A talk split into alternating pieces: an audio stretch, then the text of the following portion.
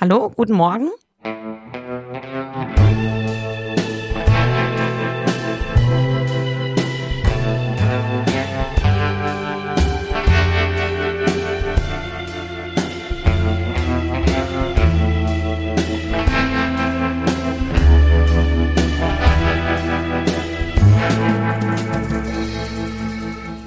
Hallo Melanie. Hallo? Wo würdest du hin, wenn die Hölle losbricht? Naja, ich, was hier offenbar boomt, sind die sogenannten Panic Rooms. Kann man sich kaufen, kann man sich bauen lassen, darf man alles mitnehmen. Gibt natürlich die Luxusversion. Ist es die neue, der neue Ausdruck für Bunker? Genau, der Bunker. Ja, Klingt einfach der, cooler. Klingt cooler. Also es ist der Bunker, die Luxusversion. Habe ich gerade einen Artikel im Spiegel gelesen. Die Luxusversion beinhaltet natürlich Sauna, Swimmingpool, Fitnessraum und noch einiges andere. Und die Preise sind natürlich dementsprechend. Also, Also es ist wie so ein Hotel. ist im Grunde ein kleines Hotel unter der Erde. Ist doch unter der Erde, ne? Ja, ich hoffe doch. Gut, Nur jedenfalls ziemlich sicher. teuer. Mehrere Millionen Euro sind da mal schnell, schnell ausgegeben. Und ähm, Ähm. was würdest du dir da so installieren, wenn du in so einen Bunker gingest? Du musst ja damit rechnen, dass man sich lange Zeit dort aufhält. Auf alle Fälle natürlich ein Trocken-WC, eine Panzertür. Dann würde ich mir aber, glaube ich, noch so Massagesessel, Sessel rein, Massagesessel reinstellen. Aber ob man da in der Stimmung für ist? Doch bestimmt, wenn die Welt untergeht, eine kleine Massage finde ich nicht schlecht. Also ich fand beachtlich, dass es virtuelle Fenster gibt. Dann kann man sich im Prinzip so. Ah, das finde ich super, genau. Wird also ein virtuelles Fenster. Man wird ja das Licht der Welt dann auch nicht mehr erblicken, sozusagen. Genau. Du kannst dann irgendwie dir die Seychellen dorthin Mhm. projizieren lassen oder was auch immer. also es ist alles deutlich äh, moderner als bei Cormac McCarthy, an den ich natürlich sofort denken musste, an die Straße. Hast du sicher auch gelesen? Da kommen die doch irgendwann zu Klar. diesem, also in dieser apokalyptischen Welt, kommen die zu so einem, ja, ist im Prinzip ein Bunker. Also so ein äh, neben einem Haus stehenden, stehender Aufenthaltsraum oder Versorgungsraum und da finden sie alles Mögliche, was sie seit Jahren nicht mehr gegessen haben und fressen sich dann so richtig voll und dann geht's ihnen aber ja auch so schlecht und dann überlegen sie, wie lang können sie da bleiben, wie lang sind sie sicher. Sie müssen ja immer damit rechnen, dass da irgendwelche Menschenfresser aufkreuzen. Dann nehmen sie natürlich auch nur begrenzt Lebensmittel mit, weil sie wissen, sonst können sie nicht schnell genug fliehen. Und ich fand diese, diese Situation, wo man so auf einmal das Paradies vor sich hat, gefühlt das Paradies in dieser apo- apokalyptischen Stimmung. Und dann muss man es aber wieder aufgeben, um sein Leben zu retten. Das hat mich irgendwie schwer beeindruckt.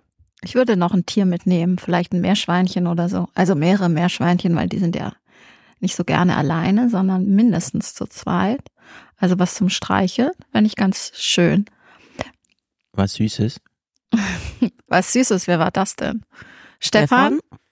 Hallo, ich bin der Aufnahmeleiter. Ich achte darauf, dass der Podcast heute gut über die Bühne geht. Das ist wirklich sehr freundlich von dir. Was würdest du denn mitnehmen, Stefan? In Bunker, Mhm. keine Tiere, nichts, was Arbeit macht, keine Bücher, keine Tiere, Aber ein iPad vielleicht. ein iPad, kann auch Text anzeigen, aber ich würde es nicht übertreiben damit. Wenn es ginge, nee, ist noch Internet da dann? Nee, also ich gehe an den Bunker, weil dann kein Internet mehr ist, oder? Puh, das wird da nicht beschrieben, oder? Eigentlich Nee. muss es doch Internet geben. Aber gut, wenn Nee, jetzt die Welt natürlich der Atomkrieg, ähm, ich nehme an, dann werden auch die Internetverbindungen gekappt.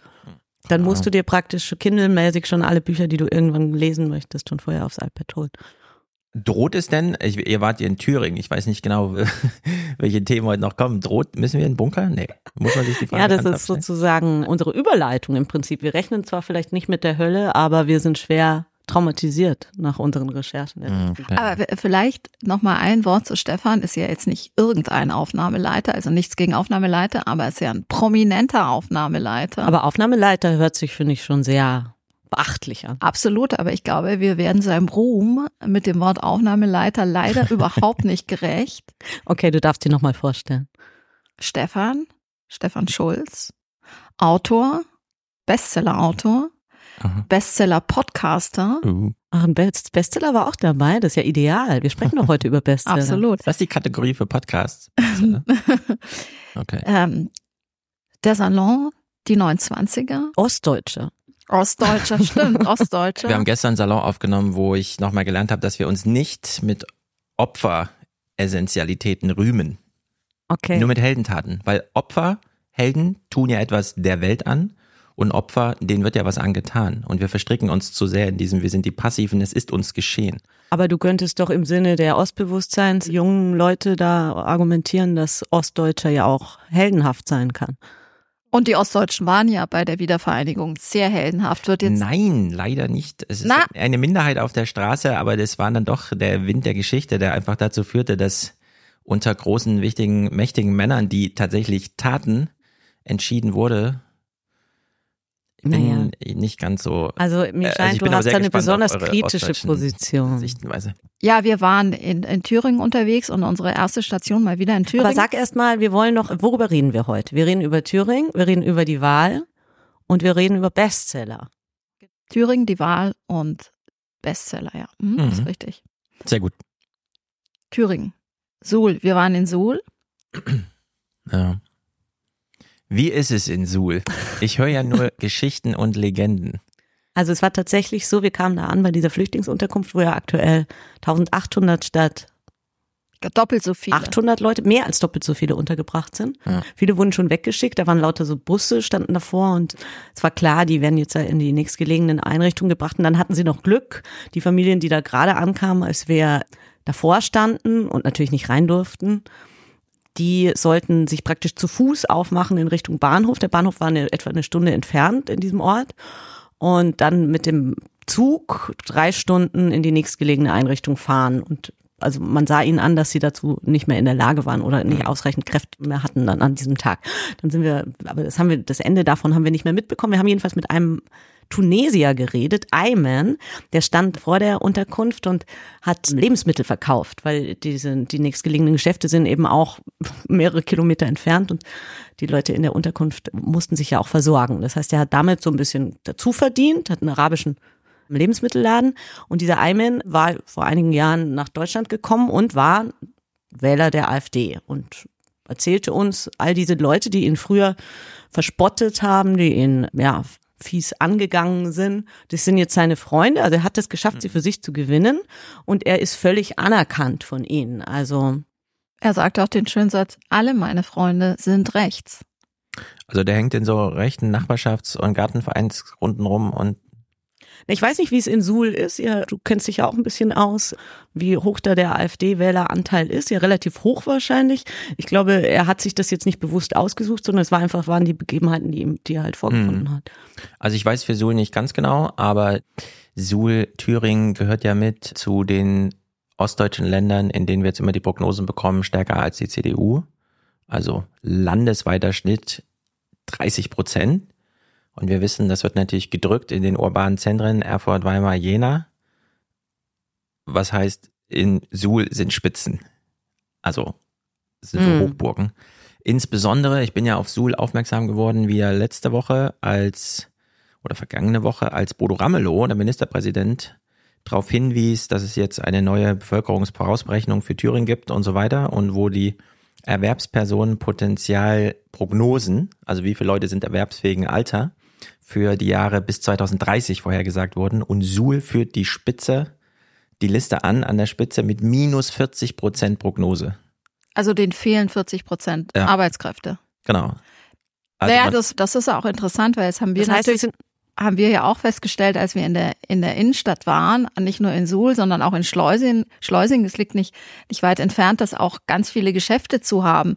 Nun war so ein bisschen die, die Frage, haben die zu, weil sie keine äh, Gäste und keine Kunden haben, also zum Beispiel das Stadtcafé oder die Fleischerei und andere, ja, oder kein Personal. genau, oder, Mhm. oder, oder, oder kein Personal. Das war Oder diese ganzen alten Leute, die dort leben. Also es muss ja dann einen riesigen Überhang von Rentnern geben. Genau. Also das ist ja praktisch dann die. Also minus Schlussfolgerung. 40 Prozent Erwerbspersonenpotenzial heißt ja, man hat eine Belegschaft von zehn Leuten und vier davon gehen bis 2030, also in den nächsten 17 Jahren.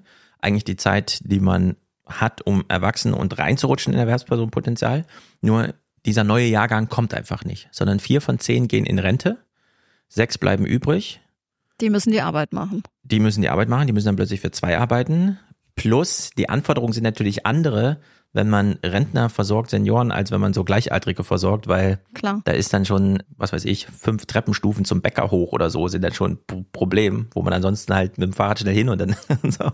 Also alles dauert lang, länger, alles ist langsamer, alles wird teurer, so insgesamt. Das sind Prognosen, die habe ich für meine Recherche nicht mal für japanische Orte. Also es gibt so japanische Dörfer, die sterben dann einfach so richtig aus. Also da gibt's noch, keine Ahnung, zehn Häuser und so und die werden dann irgendwann der Natur übergeben. Aber das flächendeckend für eine Kreisstadt einfach gesagt wird, minus 40 Prozent, das sind so Prognosen, die sind mir noch nie zuvor untergekommen. Und ich Aber- habe mich wirklich mit dem Thema eigentlich beschäftigt. So. Krass. Aber dann, die sind ja jetzt natürlich wahnsinnig damit beschäftigt, diese Geflüchteten alle zu verteilen. Also man könnte argumentieren, sie sollten sich eigentlich mit Sie anderen denken, behalten, oder ja. sie sollten sie behalten und dann einfach die vier Personen dann aus dem Flüchtlingsheim dann, also nee, das ist natürlich sehr, ja, Ja, aber- überspitzt argumentiert, aber man müsste sich ja eigentlich jetzt rund um die Uhr in diesen Kommunen mit dieser Frage beschäftigen, oder? Sonst wird man ja in einigen Jahren wird es ja wirklich völlig ausgestorben sein und, und eigentlich dysfunktional als Ort. Ja, also, äh, auch wirtschaftlich, ne? Weil äh, im Moment geht's denen ja in. Thüringen geht's denen ja sehr gut, ja. Die haben ja auch internationale Konzerne dort und in Ostdeutschland sind ja auch einige ansässig. Also ich glaube, es sind ja knapp Vollbeschäftigung. Also wirtschaftlich sind die ja gut aufgestellt noch. Naja, kommt drauf an, wie man wirtschaftlich gut aufgestellt misst, denn klar haben die Vollbeschäftigung. Wenn vier Leute ersatzlos in Rente gehen, klar ist dann Vollbeschäftigung, aber das ist eben ein Problem. Wir weil so halt, viel Arbeit haben. genau, also. bisher haben wir es ja in unseren Köpfen immer noch umgedreht kodiert, weil wir auch Ja. medial immer dieses, ah, nicht so schlimm, weil keine Massenarbeitslosigkeit. Nur Massenarbeitslosigkeit ist nicht das Problem. Die Frage ist, wenn es denen jetzt wirtschaftlich gut geht, also wenn die Kommunen noch ausreichend Gewerbesteuereinnahmen haben und so weiter, was machen sie mit dem Geld, wenn es nichts mehr zu kaufen gibt?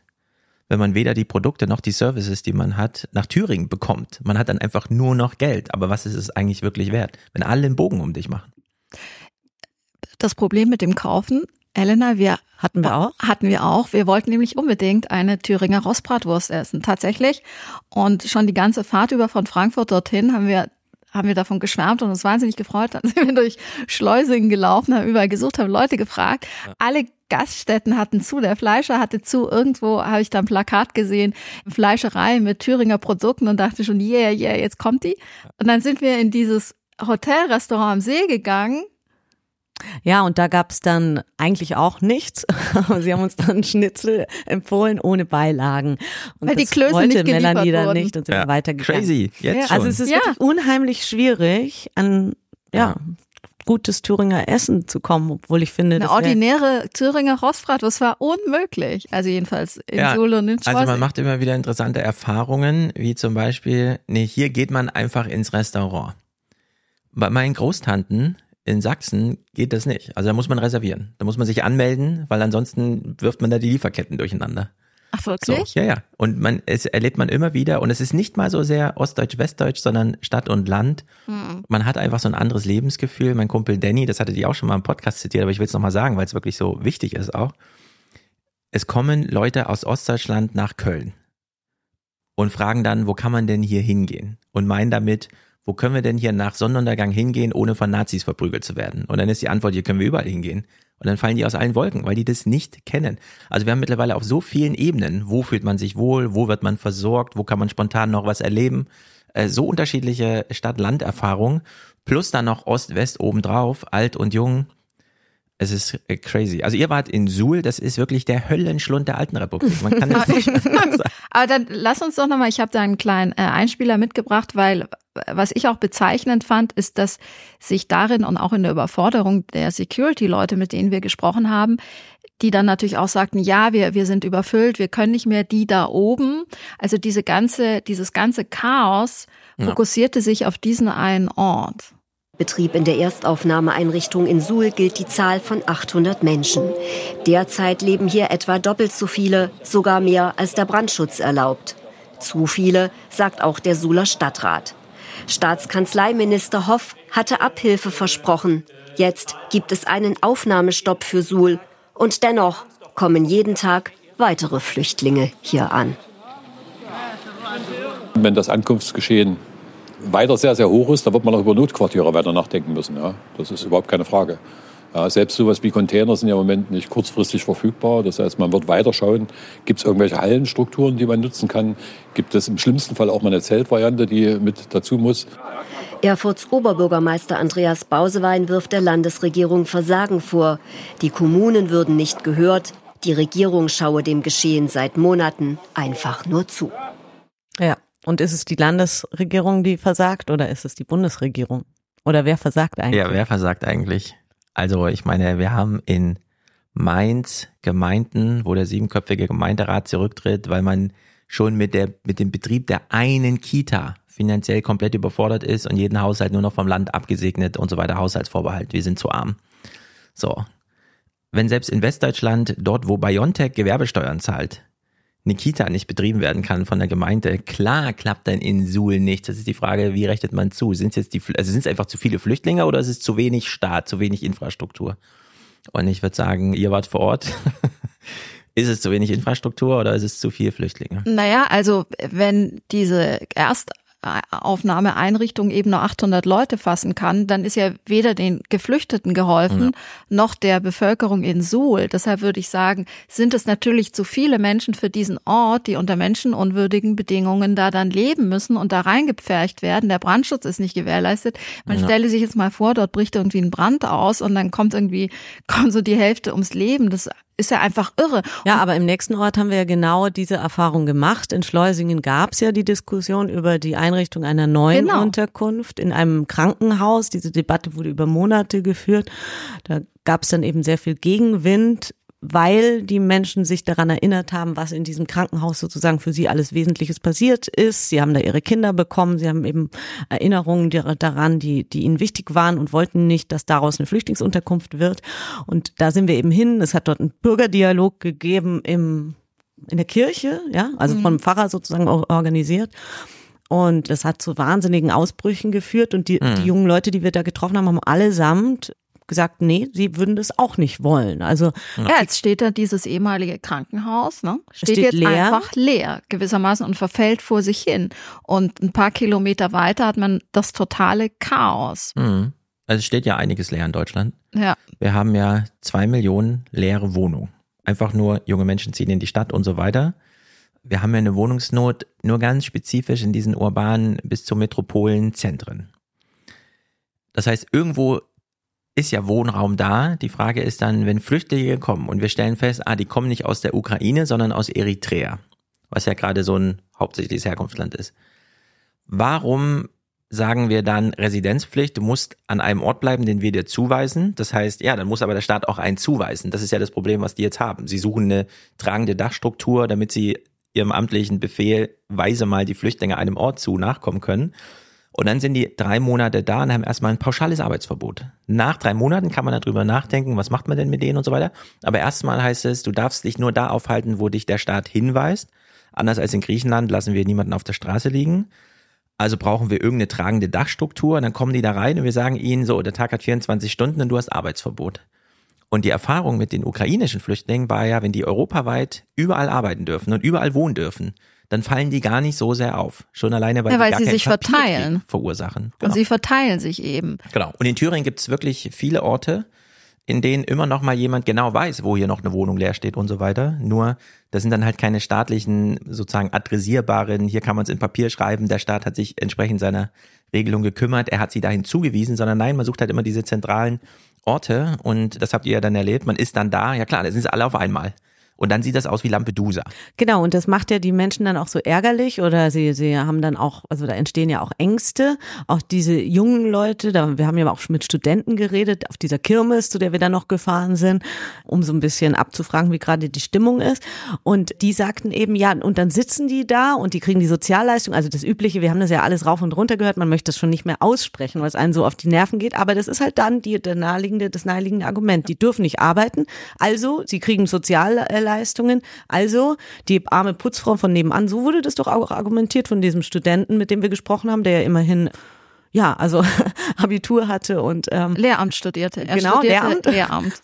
Und der sagte eben, ja, dann es erscheint ihm ungerecht, dass die Putzfrau von nebenan dann am Ende weniger übrig hat als die. Was, ja. was ich auch so interessant fand, ist, dass also was irgendwie man ja auch schon oft gehört hat und auf der Hand liegt, aber dass sie ja gar nicht zugänglich sind, dann natürlich für Argumente, ja. Und dann gesagt wird, naja, aber vielleicht wollen die ja arbeiten. Und dann kommt, ja, aber die kriegen Geld und müssen gar nicht arbeiten. Und so. Es kommt dann wie in so einer Dauerschleife, als wäre die Platte kaputt und würde immer wieder von vorne anfangen. Und ein, der war schon so ein bisschen älter, der ging gerade in Rente, hat als Schweißer gearbeitet, meinte auch, er war nie arbeitslos und so, hätte immer einbezahlt und so weiter. Auch das üblich und sagte dann, er würde jetzt mit seiner Frau zum Einkaufen nach Suhl fahren und dann gehen sie da einkaufen und 100 Flüchtlinge kommen, 100, sagt er, kommen, stürmen einem 100 Flüchtlinge entgegen und seine Frau hätte In der Einkaufsstraße. Angst. Ja, genau, in der Einkaufsstraße. Und Also nicht ich mein, direkt vor der Flüchtlingseinrichtung. Ja. ja, ich meine, und diese Flüchtlingsunterkunft ist so weit abgelegen. Ich meine, die Innenstadt war tot, aber da, da stürmte einem gar nichts entgegen. Ja. Genau. Auch keine Einheimischen, Ja. auch keine Rollatoren, nichts, ja, Ja. rollte auf einen Ja, zu. aber das klingt natürlich jetzt so, als würden wir uns darüber amüsieren, aber letztlich ist es ja, weiß nicht, offenbar deren Lebensrealität und irgendwie muss man mit diesen Wahrnehmungen ja, ja, umgehen. natürlich. So wie man ja auch mit der Wahrnehmung umgehen muss, dass dieser Student dann eben zu uns sagte, er könne sich vorstellen, dass man es wieder mal mit einer Diktatur versucht, weil in einer Diktatur einem zumindest klar vor, vorgegeben wird, was man zu denken hat und wie die Dinge halt so sind. Gerade wenn man, also man darf es nicht zu übertreiben, aber wenn man als junger Mensch aus einer Familie entlassen wird, hinein in die Gesellschaft, kann einem das schon mal fehlen, dass jemand sagt, wo geht's denn lang und so, dann kann man es schnell übertreiben, wenn man das Geschichtsbuch falsch rum gelesen hat. Aber eine dieser interessanten Punkte finde ich auch, man ist dann da, die sind dann alle auf einmal da, treffen auf eine Bevölkerung, die schon skeptisch guckt, wenn einfach nur ein Auto, das sie noch nie gesehen haben, durch den eigenen das Dorf Hab, fährt. haben so, wir ne? auch geführt. Wir, wir haben, hatten ein Mietauto und Münchner Kennzeichen, oder? Da bist du ja Mhm. Und so, sofort, oh, ist krass, wie Genau. einen alle dann irgendwie, wie alle dieses Auto angucken und man hat irgendwie so, aber so ein ganzer ist ja, die sind nicht mit Tesla vorgefahren. Genau. Mhm. Und wenn da Menschen aus der Elfenbeinküste flüchten, ja, und in so eine deutsche formale Struktur reinkommen, so eine politische Anforderung, Residenzpflicht, Arbeitsverbot und so weiter und dann so auf einem Haufen sozusagen, um mal so ein Bild zu benutzen, dann plötzlich sichtbar sind. Interessanterweise ist ja, könnte man ja sagen, okay, dieses Problem haben wir, weil das einfach Bürokratie ist. Also alle Anforderungen, die dazu führen, dass die alle an einer Stelle nicht wissen, wohin mit der Zeit und dann erstmal gucken, wie geht's denn hier weiter und dann sind alle irgendwie unzufrieden. Da, das ist ja eine Folge von einer bürokratischen Einigung, die wir getroffen haben, wo bei der wir, bei der wir sagen, wenn man einfach ein bisschen weniger regelt und ein bisschen mehr den Menschen das selbst überlässt, nicht nur denen, die hierher kommen, sondern auch denen, die vielleicht helfen wollen, dass sie einfach ihr Zimmer, das sie frei haben, anbieten können oder wie auch immer. Und nicht mal gleich eine Bürgschaft für das ganze Leben übernehmen müssen. So, also wir sehen hier zu viel Bürokratie. Und die Antwort der Wobei ja dann schon wieder die Menschen das übernehmen, was eigentlich der Staat tun sollte. Also ist ja wieder ja, so zivilgesellschaftlich. Es, es ist ja trotzdem noch so eine zivilgesellschaftliche Aufgabe grundsätzlich. Klar, es gibt auch Politik und die könnte ja auch, macht sie ja, also ich meine, wir vergeben Hermeswirtschaften für Unternehmen im Ausland und sagen, okay, falls euch dann doch die Investition nicht gelingt und ihr habt plötzlich keine Gewinne, sagt bei uns Bescheid, wir zahlen euch die Gewinne, die euch da entgangen sind. Also wir sind ja bereit, für Geld zu bezahlen, um uns an die Welt anzubinden in jegliche Richtung. So, und die Antwort auf dieses, eigentlich haben wir zu viel Bürokratie und stehen uns damit selbst im Weg, insbesondere dieses Arbeitsverbot, ist jetzt die erste Reaktion der Bundesregierung auf dieses wieder mal, okay, wir sind alle überfordert. Wir bauen neben dieser Versorgungsorganisation, die, von der wir jetzt schon sagen, die funktioniert schon für die einheimische Bevölkerung nicht, nochmal ein Geldkartensystem parallel auf, damit wir den Leuten sagen können, wir haben denen aber kein Bargeld gegeben sondern so Tokens oder sowas. Also muss jeder Laden, der irgendwas verkauft, seine ganze Ware nochmal neu äh, klassifizieren nach, darf der Flüchtling jetzt mit seinem Token das kaufen? Das ist oder ja total irre. Genau, wir legen nochmal mehr Bürokratie jetzt oben drauf und wir sehen doch jetzt schon vor uns, welche äh, Auswertungen und Berichte und Einschätzungen wir davon bekommen, wenn dann das Tokensystem nicht funktioniert und die Leute da unterversorgt sind oder was auch immer. Wenn die Abrechnungen, also es, es ist so irre.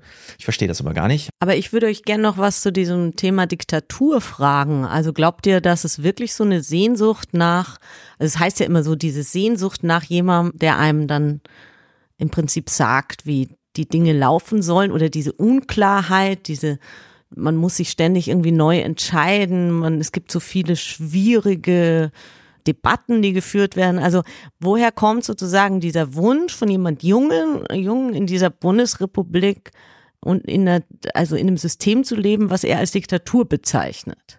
Also die Mitte-Studie führt es ja ein bisschen aus. Die geht ja dieser Frage nach. Das waren mehr als sechs Prozent, oder? Genau, Die wer ist so sich für eine Diktatur, Diktatur- eigentlich nicht, nicht abgewandt. Also, Genau, wer wünscht es sich Genau, regelrecht ja. so? Und das, das Aber ich ja, spreche jetzt nicht von denen, die schon mal in der Diktatur gelebt haben. Ne? Also nicht diejenigen, die schon wissen, wie es war und jetzt sagen, vielleicht damals war es besser, was wir ja auch erlebt haben. Also ich sehe es zum einen so als Folge einer Verschwörungserzählung, Fanfiction. Man sieht sich so, was weiß ich, für Kräften ausgeliefert und vermutet, irgendwer bestimmt ja darüber, also irgendwer hat ja die Fäden meines Schicksals in der Hand. Und dann gibt es ja zwei Möglichkeiten. Entweder man sagt, nee, man will das nicht und keine Ahnung, geht dem irgendwie nach und fragt, ja, wer hat denn jetzt meine Fäden in der Hand? Oder man sagt, ja, wenn schon jemand die Fäden in der Hand, mein, also meine Fäden in der Hand hat, dann will ich wenigstens selber darüber bestimmen, wer.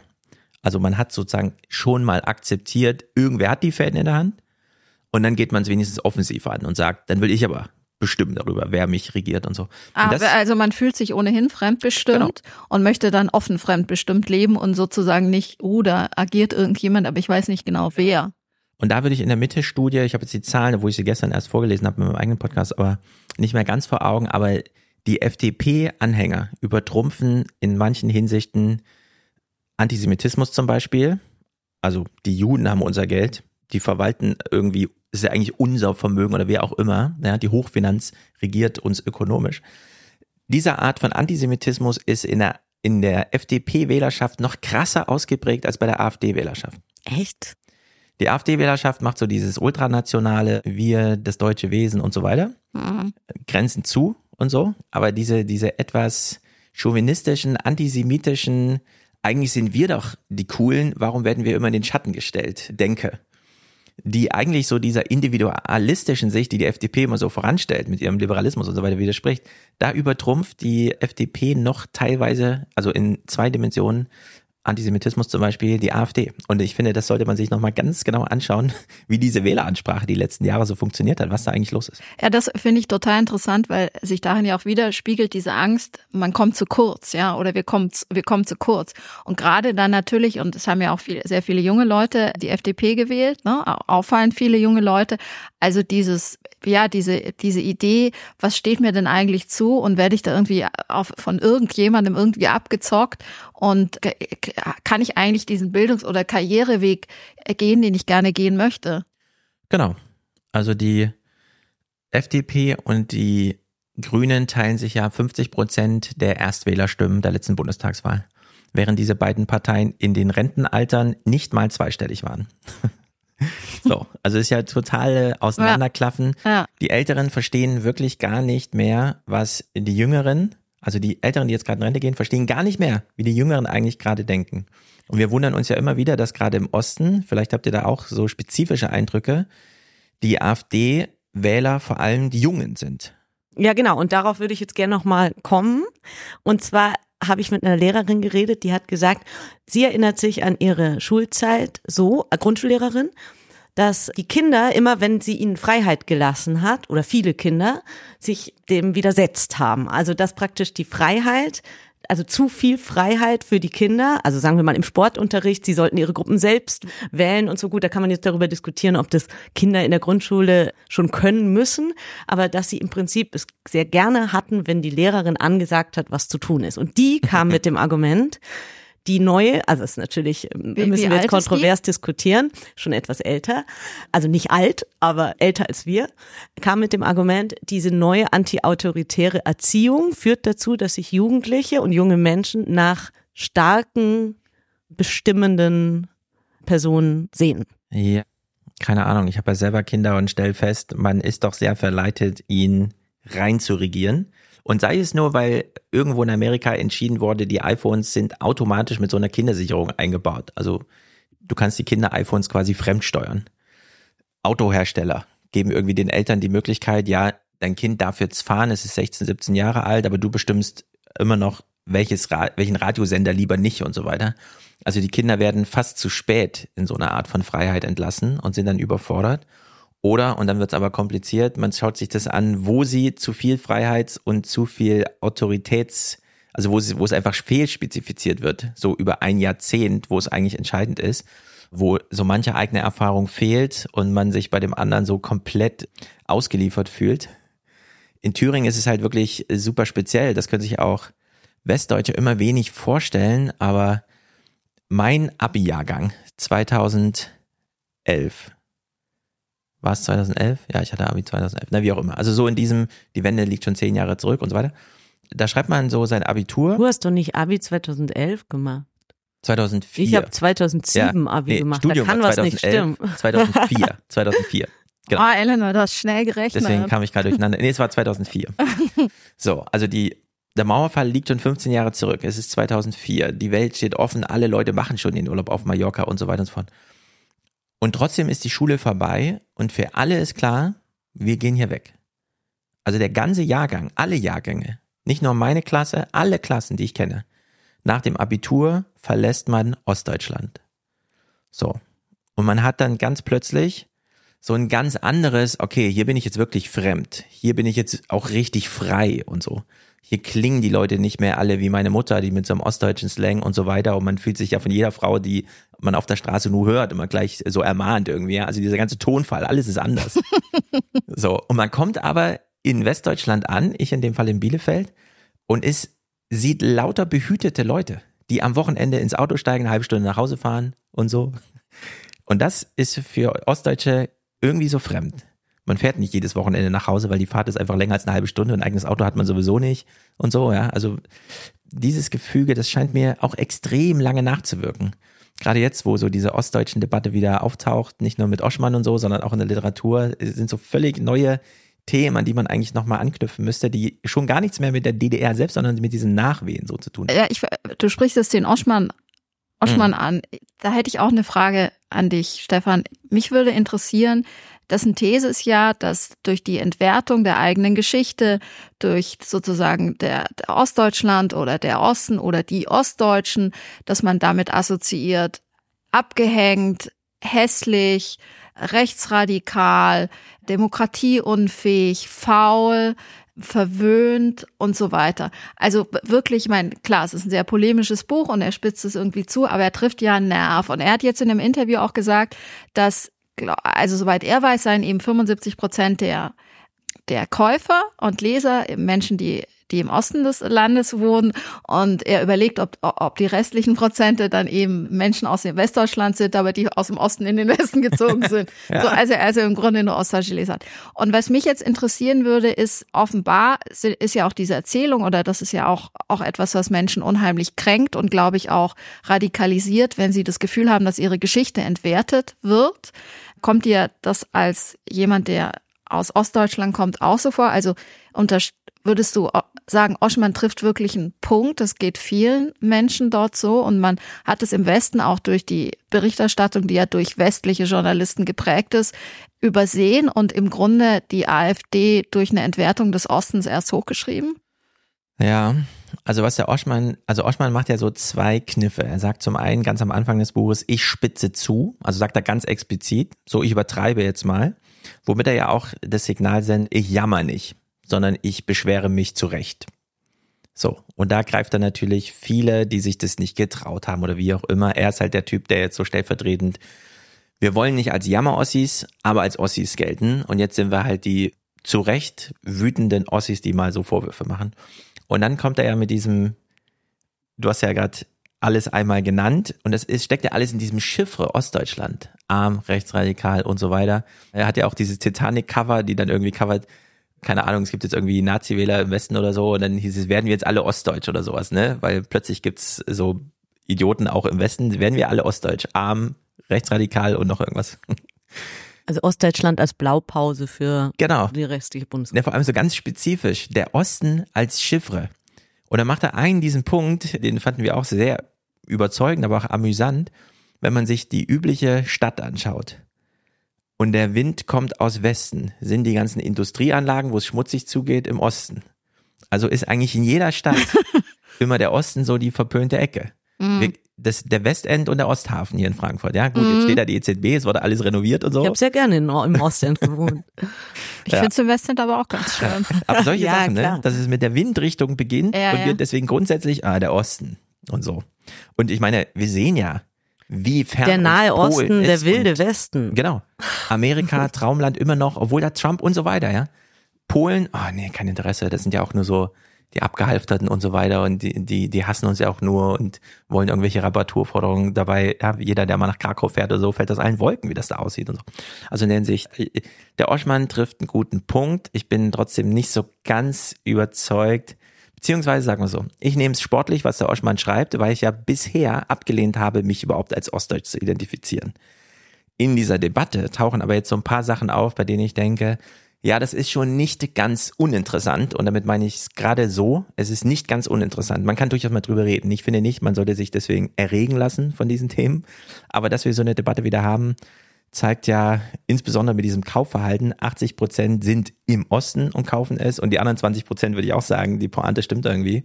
Das sind Leute wie ich, die Ossis im Westen sind und es, also es ist wieder eine Debatte, die an den Westdeutschen vorbeigeht. Das werden die Ossis auch irgendwann merken in einem Jahr oder so und dann sind sie wieder betrübt. Also die Valerie Schönjan hat bei uns im Daily, also im Podcast von der FAZ auch gesagt, dass dass sie es eigentlich ganz gut findet, dass diese Debatte jetzt ja schon mehrere Monate geht und es nicht wieder nur so war wie immer am Tag der deutschen Einheit, dass man irgendeinen Ossi sozusagen rausgezogen hat und gesagt hat, hey, lass uns mal über die Probleme sprechen, sondern dass das jetzt ja, ja. wirklich ein großes Thema war auch in den letzten Monaten. Und nur abschließende Frage noch dazu, Stefan. Heißt das, du wirst dich jetzt auch künftig stärker als Ostdeutscher identifizieren oder? Mein Kumpel Danny hat ja die kleine Aktion im Rahmen seines Ostkinder-Podcastes wir sind, also wo wir sind, ist der Osten. Ich kann es nicht länger abstreifen. Nur weil ich gegangen bin in den Westen, heißt das noch nicht, dass ich kein Ossi bin. Und ich tendiere dazu, dieses äh, Schicksal irgendwie anzunehmen, denke aber auch, könnte durchaus irgendwann mal eine Rolle spielen. Ich weiß noch nicht genau in welcher Lebenslage, aber wenn es sein muss, würde ich, wenn es jemand explizit nachfragt, mich nicht der Antwort verweigern zu sagen, ja, ich bin aus dem Osten. Aber ich komme halt auch aus Jena, ne? Ich komme jetzt nicht aus Suhl, Sömmerda, Kreiz, Gera, Schleiz, Altenburg oder was auch immer. Es ist halt immer noch das München des Ostens, die einzige Stadt, die keine negative Bevölkerungsprognose hat und so. Eine Universität, die genau die ganzen Studenten. ja. Ja, jeder vierte Einwohner von Jena ist ein Student. Äh, wir sind quasi in Heidelberg, wenn wir von Jena reden. Hildesheim und so. Das hat nichts mit dem Osten zu tun. Von daher würde ich es dann fast schon wieder übertreiben. Ich bin natürlich stolzer Frankfurter komme aber aus Jena. okay. Ja, jetzt haben wir wahnsinnig viel über den Osten geredet. Tatsächlich ist ja, was jetzt ansteht in den nächsten Tagen, die Hessenwahl und die Bayernwahl. Und es hat sich vieles verändert in den letzten Wochen. Deshalb haben wir jetzt auch sozusagen auf diese Art und Weise angefangen, weil ja sozusagen zu Beginn des Wahlkampfs die Bedingungen doch noch etwas anders waren. Die Flüchtlingsdiskussion äh, wurde noch nicht so breit geführt, obwohl natürlich die Lage schon ähnlich war, wie sie jetzt ist, aber jetzt ist halt in den Medien einfach nochmal, hat einfach nochmal, ja, Fahrt aufgenommen. Und ich habe in an der hessisch-bayerischen Grenze recherchiert in den letzten Wochen und habe versucht, da Unterschiede herauszudestillieren zwischen den Bayern und den Hessen da in diesen Ortschaften. Tatsächlich sind es natürlich nur Nuancen, lässt sich nur an Nuancen unterscheiden. Und da war, wie ja jetzt auch schon gerade angesprochen wurde, natürlich das Thema fehlende Kita-Plätze und so weiter, das was uns irgendwie näher liegt, was uns ja natürlich auch ein Riesenproblem ist, aber irgendwie, ja, wird mit einer gewissen hoffnungsvollen Neugier auf die Ergebnisse dieser Wahl geschaut. Aber mein Bruder ist ja auch im Wahlkampf gewesen und ich habe ihn letztes Mal fälschlicherweise als Landratskandidat bezeichnet. Er ist aber tatsächlich Landtagskandidat.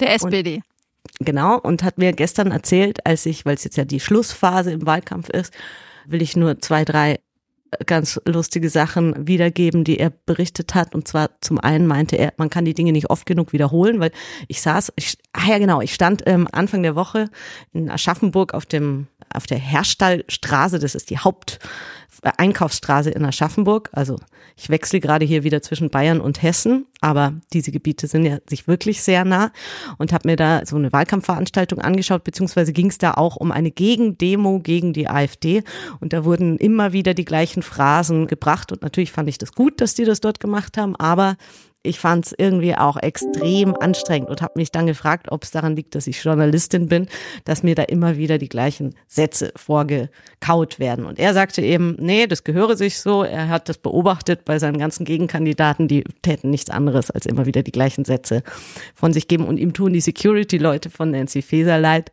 die jetzt die ganze Zeit mit ihr unterwegs waren und natürlich auch immer wieder das Gleiche gehört haben. Und ich spiele dazu nur noch ganz kurz, weil wir jetzt ja die Debatte über ja, rechte Tendenzen auch geführt haben. Eine, ein Zitat ein von Urban Priol, der da auch war in Aschaffenburg und sich aufgeregt hat über unsere Parteien der Mitte. Ich frage mich nur, glaubt so einer, der zur Spaltung beiträgt, so etwas wirklich, dass Menschen die tödliche Gefahr einer Mittelmeerüberquerung in Kauf nehmen, um sich bei uns die kariös bedingte Zahnfäule am Weisheitszahn sozial schmarotzend behandeln zu lassen, wie er das wohl sieht? Das ist doch einfach Schwachsinn.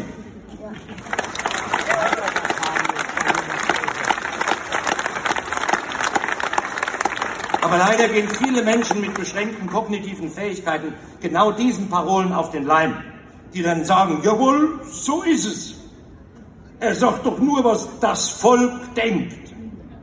Wenn es aber totaler Bullshit ist, was das Volk denkt, dann ist es die Aufgabe verantwortungsvoller Politik, die Bürger darauf hinzuweisen, dass das, was, es, was er gerade denkt, totaler Blödsinn ist. Also gewagte These, wenn es totaler Bullshit ist, was das Volk denkt. Kennt ihr überhaupt noch Urban Priol? Ein bisschen. Aus Der war ja Fernsehen. für uns so der lokale Promi in Aschaffenburg. Ja. Hat er immer noch so wilde Haare? Ja. Und auch ein sehr buntes Hemd angehabt. Die Anstalt, das war die alte Anstalt, oder? Der, genau, ja. Das hat mein Vater immer noch angeschaut. Naja, der hat es jedenfalls etwas fresher gemacht, seinen Beitrag, wie man ja gehört hat. Aber danach waren gleich wieder die Politiker dran, die, ja, den gleichen Käse erzählt haben, den sie schon den ganzen Tag erzählt haben. Was ich auch ganz interessant fand, war, dass Faeser ja jetzt im Laufe des Wahlkampfs immer weniger Rückhalt oder hatte, wenn man das so sagen kann. Also Ja, die auch immer, sind auch immer dumme Missgeschicke passiert, ne? Also, Ach ja? ja, es sind Missgeschicke naja, passiert. es sind schon so ein paar Pannen passiert, oder? Also anfangs waren waren es ja, glaube ich, noch so um die 25 Prozent und dann jetzt am Ende nur noch 16. Und es ist dann ja wohl so, also am Anfang spekuliert man im Prinzip dann, wenn man auf Landesebene kandidiert oder wenn man Wahlkampf macht, die Strahlkraft Kraft dieser Person mitzunehmen. Und am Ende, wenn sich das dann ändert, dann wird es sozusagen ja, wird dann eher so, also die, die, die Flyer werden dann nochmal ausgetauscht und Nancy Faeser ist dann auf einmal nicht mehr zu sehen und so. Und man versucht halt irgendwie sein eigenes Ding zu machen. Weil es dann einfach Arme keine Nancy. positive Wirk- Ist natürlich ja, dann ist auch ein bisschen natürlich schon fies, oder? brutal, ne? Weil sie ja eigentlich eine sehr gute Wahlkämpferin, ne? Also Ja. Sehr, nah, sehr nahbar und Ja, und da an dieser Stelle gab es aber dann die Debatte in den letzten Tagen, die, also in diesem Umfeld, die ich verfolgt habe, ob sie vielleicht mit ihrer Position als Innenministerin die Themen, die für die Landtagswahl relevant waren, nicht bespielen konnte oder nicht gut genug bespielen konnte. Also dass praktisch das, was sie als Innenministerin macht, sich nicht so positiv ausgedrückt hat in dem Wahlkampf, wohingegen so jemand wie Laschet, wenn er nicht gerade zu unpassenden Zeitpunkten gelacht hätte, mit seinen Erfahrungen aus NRW beim Bundestagswahlkampf eigentlich eine ganz gute Figur abgegeben hab, hat. Wie seht ihr das? Also dieser hessische Wahlkampf findet ja eigentlich gar nicht statt, ne? Also es ist ja eigentlich der bayerische Wahlkampf, so Söder und so weiter. Der hessische, ich denke mal so Boris Rhein für die CDU, versucht ja nur auf CDU-Ticket durchzusegeln. Bloß nicht auffallen, den Ja, stimmt. Amtsbonus, der ihm so verliehen wurde, man, man hört ihm ja, also das einzige Thema von ihm, was ich höre, ist Kurs statt Chaos. Ja. So, und dann profitiert er natürlich davon, wie es bei Feser läuft. Also mit Arne Schönbohm und hier und da und BSI und die Flüchtlinge und wie macht man das jetzt? Und es sind ja nun klar irgendwie schon so SPD-Themen, aber keine SPD-Themen, in denen man irgendwie die jungen Leute und so nochmal, also die Nicht-Rentner, sagen wir mal so nochmal. Und Boris Rhein ruht sich jetzt darauf aus, dass es einen Bundestrend für die CDU gibt, trotz März. Und dass es eine Gegenkandidatur gibt, die aber nicht gelingt wegen Feser. Also es ist eigentlich nur so ein Durchrutschen. Naja, er ist sehr unauffällig. ja. Ist tatsächlich in meinem Freundeskreis kennt ihn auch kaum jemand. Wenn ich den Namen Ja. nenne, sagen die immer, wer, wer nochmal? Ich meine, welche Themen haben wir hier in Hessen? Ich bin ja wirklich ein politisch interessierter Mensch, aber ich wüsste jetzt kein politisches Wahlkampfthema in Hessen. Kita-Plätze. Ja gut, aber das ist ein ongoing Thema Ongoing irgendwie. Thema, ich, ja. Was hat Feser zu Kita-Plätzen gesagt? So, was hat Boris Rhein dazu gesagt? Naja, das gibt schon einige Themen. Es gibt ja auch so diese ganzen äh, Verkehrsthemen da, ne? Also öffentlicher Nahverkehr, Ja. Verkehrsverbindungen Aber ist diesen, ja auch in diesen so eine- ländlichen Regionen. Wie groß ist Wissings Zuschlag oder der Wille, es scheitern zu lassen, das 49-Euro-Ticket? Das ist auch wie so ein Bundesthema irgendwie. Ja, aber da hätte Feser ja dann eigentlich punkten können. Hat sie aber Ja. nicht. Naja, okay, wir wollen nicht zu politisch werden.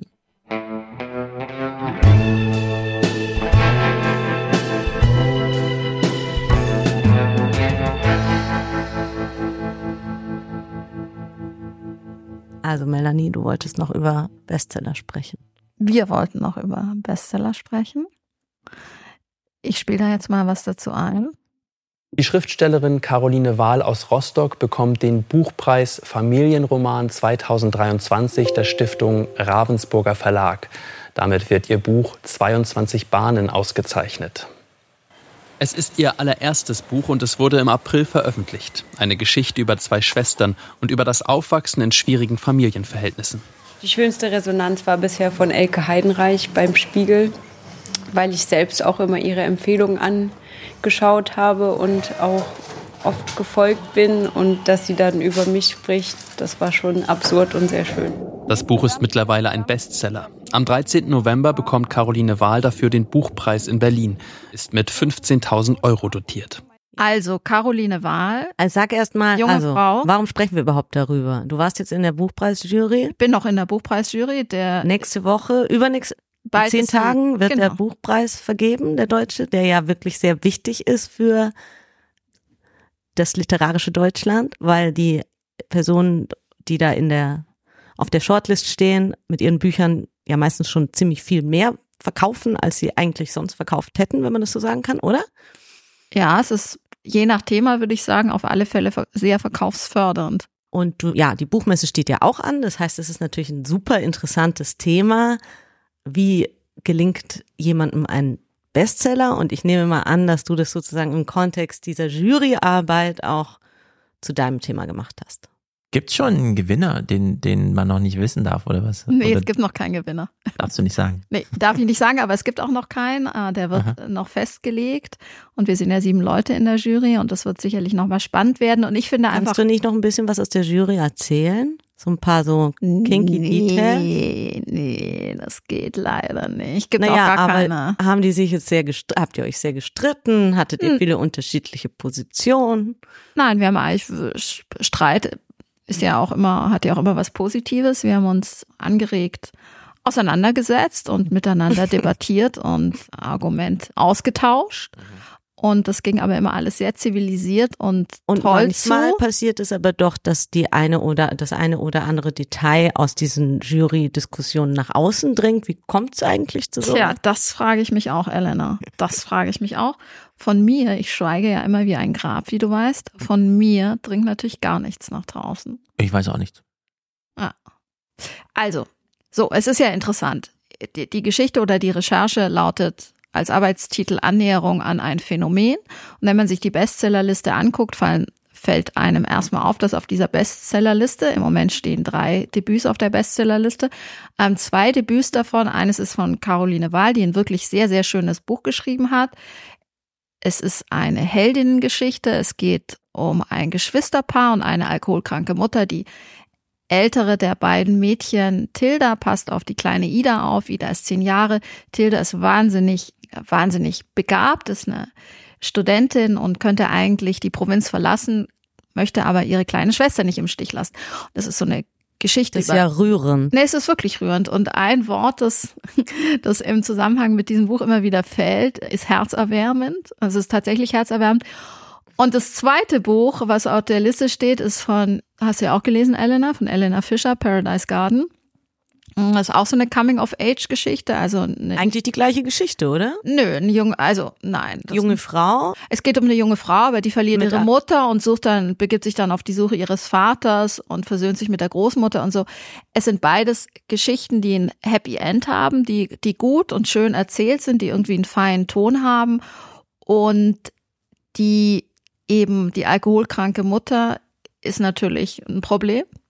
Aber sie ist jetzt nicht wie bei Angelika Klüssendorf ein unlösbares Problem. Also interessant ist, und deshalb passen diese zwei Bücher ebenso gut ist, was mir auch Buchhändler erzählt haben, dass die Menschen keine Bücher haben wollen, die die Buchhändler ankündigen mit Unlösbaren Problem. Tod, Terror, Trauer, toxisch, Trauma. All diese Wörter dürfen nicht vorkommen.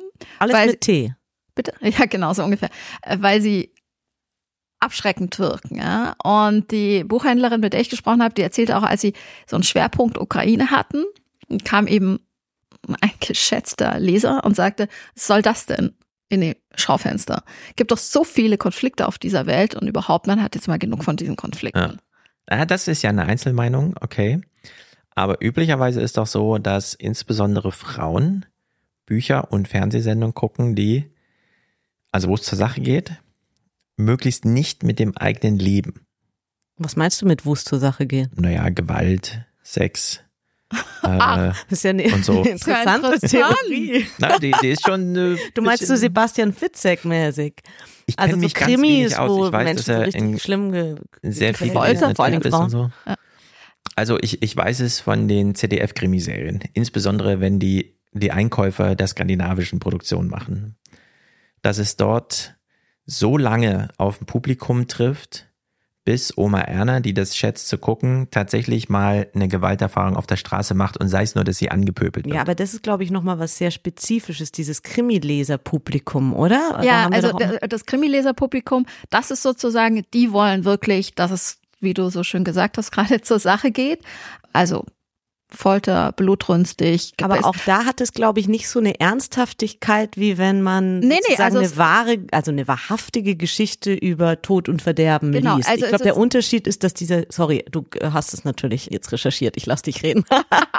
Also der Unterschied ist, dass die Krimi-Fälle oder das, was in einem Krimi gelesen wird, so weit von dem eigenen Leben entfernt ist, dass es viel zu abstrakt ist und man es nicht damit verbindet, wohingegen Geschichten über traumatische, toxische Beziehungen dann eben doch näher am Leben sind, also vergiftete Liebesbeziehungen und so. Und damit möchte man nicht belastet werden bei einem also zugespitzt könnte man sagen, wenn du jetzt Pulp Fiction oder andere Tarantino-Filme guckst, das ist so überspitzt und ästhetisiert die Gewalt, dass du schon lachen musst und sie sozusagen nicht empathisch und selber schmerzempfindend anguckst, sondern es ist einfach sehr weit weg von dir. Und diese anderen Konflikte, Thema Feuerwerfer, oder wie heißt das nochmal, dieses Gerät, worüber wir neulich gesprochen haben? Flammenwerfer. Flammenwerfer. Ja, genau, Flammenwerfer. Naja, also jedenfalls, da, gibt es, und das hat wohl seit Corona, und ich habe mit mehreren Buchhändlern gesprochen, deutlich zugenommen, auch seit dem Ukraine-Krieg, dass man sich da in diese Wohlfühlecke ein bisschen flüchtet. Und was eben auch interessant ist, in New York, der gerade eine Buchhandlung aufgemacht, die nur Liebesromane verkauft und gestürmt wird von jungen Frauen. Weil es ist ja nicht so, dass es weniger Leser gibt oder Leserinnen gibt, sondern im Gegenteil, es wird mehr gelesen oder junge Leute lesen wieder mehr, aber sie lesen eben ein bestimmtes Genre. Und dieses Genre ist eben oft, hat oft was mit, mit, mit Liebesbeziehungen zu tun oder mit so Coming of Age, Heldinnengeschichten. Also auf alle Fälle etwas, was was ein Happy End hat, ja, wo man ja doch vielleicht den einen oder anderen Widerstand spürt oder Hindernisse bewältigt werden müssen, aber am Ende geht's eben gut aus und das weiß man im Grunde von der ersten Seite. Ist das, meinst du, das ist so geschlechtsspezifisch? Also wenn es schon so gegenwartsdiagnostisch ist, finde ich es schon mal wahnsinnig interessant, dass man darüber sehen kann, wie viel sich doch verändert hat, was so an die Leute rangerobbt ist, also was sie jetzt nicht auch noch auf dem Sofa bequem unter der Decke haben wollen. Weil mir ist aufgefallen, als alter Star Trek-Fan und so, es ist ein unglaubliches Angebot an Science Fiction. In diesen Science Fiction-Serien, egal ob sie jetzt von Apple TV oder Paramount und so weiter, jetzt also ganz neue Star Trek, mehrere Serien gibt es plötzlich wieder gleichzeitig, nachdem es so jahrzehntelang gar keine Star Trek-Sachen gab, neu. Und dann hat man die alten Sachen geguckt, jetzt gibt es das alles neu, parallel. Und ich finde es crazy, dass dort ja schon alle Themen wieder verhandelt werden, aber halt irgendwo draußen im Weltraum und so. Also es wird halt so verpackt einfach Mhm. unter diesem absolut eskapistischen, du musst erstmal mit dem Raumschiff dahin fliegen und so. Da Oder es ist in der Zukunft. Ist das nicht vielleicht auch in der Gegenwartsliteratur in der deutschen auch der Fall, dass sozusagen das ganz zeitgenössische, das extrem gegenwärtige, wie es bei Leif Rand oder so auftritt, gar nicht so üblich ist, sondern eher so dieses Mariana Lecki-hafte, wir befinden uns an einem Ort, der ähnelt zwar irgendwie Deutschland, aber wir wissen gar nicht so richtig, Mm, Ja, also es das, bezieht sich nicht auf die aktuellen Ereignisse. Also was jetzt die, diese Bestseller oder der Blick auf die Bestsellerliste, jetzt die deutschsprachigen Bücher, diese Debüts, die da draufstehen, was auch selten ist, dass also zwei Debüts von zwei jungen Frauen, die sich mit einem ähnlichen Thema beschäftigen, das hat mir jetzt auch gerade ein Lektor von einem großen Verlag gesagt, dass das sozusagen eher doch erstaunlich findet und auch, auch wirklich sozusagen fände er schön, wenn das so, ein, so eine Art Trend wäre. Aber die sind natürlich schon sehr klar verortet äh, in, in deutschen Städten und in der Realität und in der Gegenwart und verhandeln aber eben eben Probleme, mit denen Aufwachsende irgendwie natürlich eben auch zu tun haben, ist so eine Form von Chaos, Unsicherheit und dann aber eben auch Kraft und, und, und starke Frauenfiguren, vor allen Dingen, also starke Frauenfiguren, die sich aus diesem, aus diesem, ja, aus diesem Schlamassel selbst befreien. Und was du jetzt sagst, da wären wir wieder bei, bei dem Run, in Anführungsstrichen, auf die Bunker. genau. Ja. Wie richten wir uns unser Escape Room ein? Hm. Jetzt, wo wir einen brauchen. Und können auch nach Thüringen ziehen, Neue zusammen. Ja. Oder? An Thüringen zieht die Welt ja vorbei. Es ist ja dieses Reinhard Grebe Buch mit diesem, dieses Lied über Thüringen. Er hat ja erst eins über Brandenburg, dann über Thüringen. Nee, erst über Thüringen, dann über Brandenburg, aber das Brandenburger ist berühmter geworden. Und dann gibt's ja dieses, diese eine Zeile und David Bowie ist auch mal drüber geflogen.